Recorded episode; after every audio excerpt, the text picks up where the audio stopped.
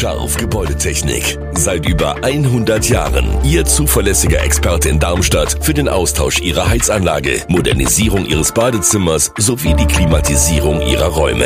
Erwarten Sie mehr von uns, als Sie es gewohnt sind. Scharf Gebäudetechnik.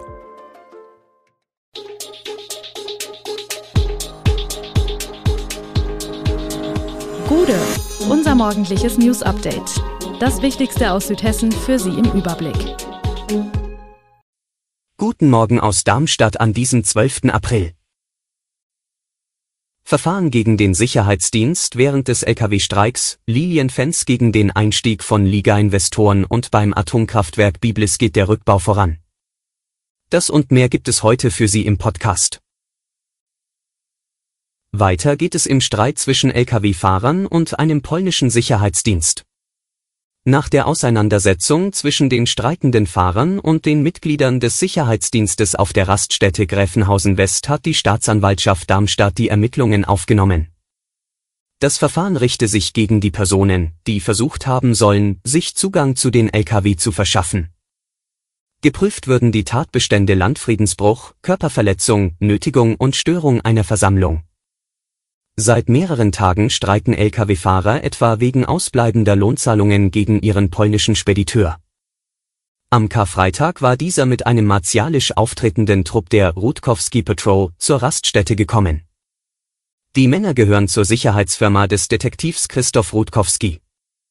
Es kam zu verbalen Auseinandersetzungen und einem Handgemenge, die Polizei ging dazwischen. Insgesamt 19 Männer wurden vorübergehend festgenommen, darunter auch der Spediteur. Alle Personen befinden sich mittlerweile wieder auf freiem Fuß. Das Erscheinen der Männer war zuvor nicht angekündigt worden, erklärte die Staatsanwaltschaft.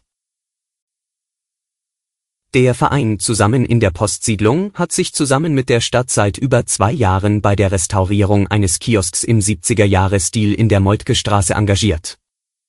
Die Eröffnung wurde aufgrund von Corona und Engpässen bei der Materiallieferung mehrmals verzögert. Die große Eröffnungsfeier findet im September statt. Der Kiosk bietet Nostalgieprodukte aus den 70er Jahren, wie Afrikola, Bluna und Kirschlutscher. Der Kiosk soll Teil der ökologischen Wende sein und keine Zigaretten und kein Bier mehr anbieten. Der Verein hat großen Wert auf die detailgetreue Einrichtung des Kiosks gelegt und hat knapp 800 alte Schallplatten und eine Jukebox aufgekauft. Das Projekt erhielt im Herbst 2021 den Ehrenamtspreis des Hessischen Denkmalschutzpreises. Der Kiosk soll ein Treffpunkt im Quartier werden und Menschen ansprechen, die in den 70er Jahren ihre beste Zeit hatten und nun in Rente gehen. Der Verein plant weitere Ideen wie ein Open-Air-Kino und einen Kaffeegarten. In diesem Jahr ist sichtbar eine Ära der Atomkraft in der Region zu Ende gegangen. Der erste Kühlturm des seit 2011 abgeschalteten AKW Biblis wurde am 2. Februar kontrolliert zum Einsturz gebracht. Der zweite Kühlturm von Block A folgte am 23. Februar. Die zwei weiteren Kühltürme von Block B sollen ab 2024 verschwinden. Bis zum Jahr 2032 soll der Rückbau vollendet sein. Dieser läuft bereits seit Sommer 2017, die meiste Zeit allerdings unsichtbar für die Öffentlichkeit. Das Atomkraftwerk wird in eine Rückbaufabrik umfunktioniert. Dort werden etwa die nicht mehr benötigten Reaktordruckbehälter und Dampferzeuger zerlegt und zur Wiederverwertung im Wertstoffkreislauf gereinigt.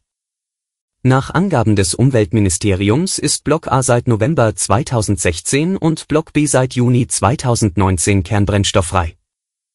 Der Rückbau beendet nun auch sichtbar ein unrühmliches Kapitel der hessischen Landespolitik, den Konflikt um die Abschaltung des AKW 2011 zwischen der damaligen schwarz-gelben Landesregierung, der Bundesregierung sowie dem RWE-Konzern.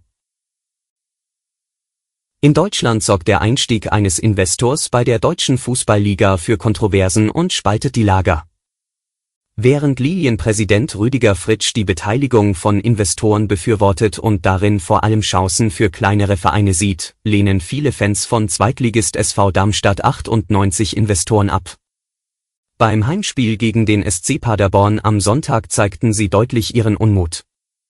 Aktuell bereiten sechs interessierte private Equity-Investoren Angebote vor, um sich gegen eine Milliardensumme an den Medienrechten der DFL zu beteiligen, Die 36 Clubs aus Bundesliga und Zweite Liga werden über die Angebote abstimmen. Lilienpräsident Fritsch sieht ähnlich wie DFL-Interimsgeschäftsführer Axel Hellmann eine Stärkung der DFL und einen zusätzlichen Schutz für die 50 plus 1 Regelung, um ein Rennen um Investoren auf Clubebene zu unterbinden. Er betont, dass die Entscheidungen über Anstoßzeiten weiterhin in der Hand der DFL und damit der Clubs bleiben sollten. Jedoch sind die Pläne bei den Fans vieler Vereine nicht gut angesehen. In den Fankurven in München, Dortmund oder Köln waren am Wochenende im Rahmen eines Aktionsspieltags Spruchbänder gegen den Teilverkauf der Medienrechte zu lesen. Es droht hier eine Zerreißprobe zwischen Fans und Fußballbossen. Die Diskussion um den Einstieg von Investoren bei der DFL wird also noch weiter anhalten. Das Veterinäramt des Kreises Groß-Gerau hat 77 Katzen in einem Privathaushalt beschlagnahmt, von denen einige in einem erbärmlichen Zustand waren. Untergebracht waren die Katzen in zwei Wohnungen sowie in einem Keller, wobei sich auch tote Tiere dort befunden haben sollen. Die Katzen stammen aus Deutschland und Belarus. Das Veterinäramt prüft nun verwaltungsrechtliche Schritte gegen die Privatpersonen, die die Tiere gehalten haben sowie gegen den Verein, der die Katzen vermittelt hat. 26 der betroffenen Tiere wurden im Tierheim Darmstadt und beim Tierhilfeverein Kellerentsch in Weiterstadt untergebracht, während das Tierheim in Rüsselsheim beschlossen hat, 50 Katzen aufzunehmen. Diese müssen medizinisch versorgt werden. Dabei entstehen Kosten von bis zu 300 Euro pro Tier. Das Tierheim Rüsselsheim hatte im vergangenen Jahr bereits 14 Greyhounds aufgenommen, die ebenfalls beschlagnahmt worden waren. Russland hat eigenen Angaben zufolge eine Interkontinentalrakete getestet. In der südlichen Region Astrachan am Kaspischen Meer sei die ballistische Langstreckenwaffe am Dienstag auf dem Übungsplatz Kapustin-Jahr erfolgreich von einem bodengestützten Raketensystem aus abgefeuert worden, teilt das Verteidigungsministerium in Moskau mit. Der Trainingssprengkopf sei später planmäßig auf einem Testgelände im verbündeten Nachbarland Kasachstan in Zentralasien eingeschlagen, heißt es in der Mitteilung, und weiter, das Ziel bestand darin, die perspektivische Kampfausrüstung von Interkontinentalraketen zu testen. Alle Infos zu diesen Themen und noch viel mehr finden Sie stets aktuell auf echo-online.de.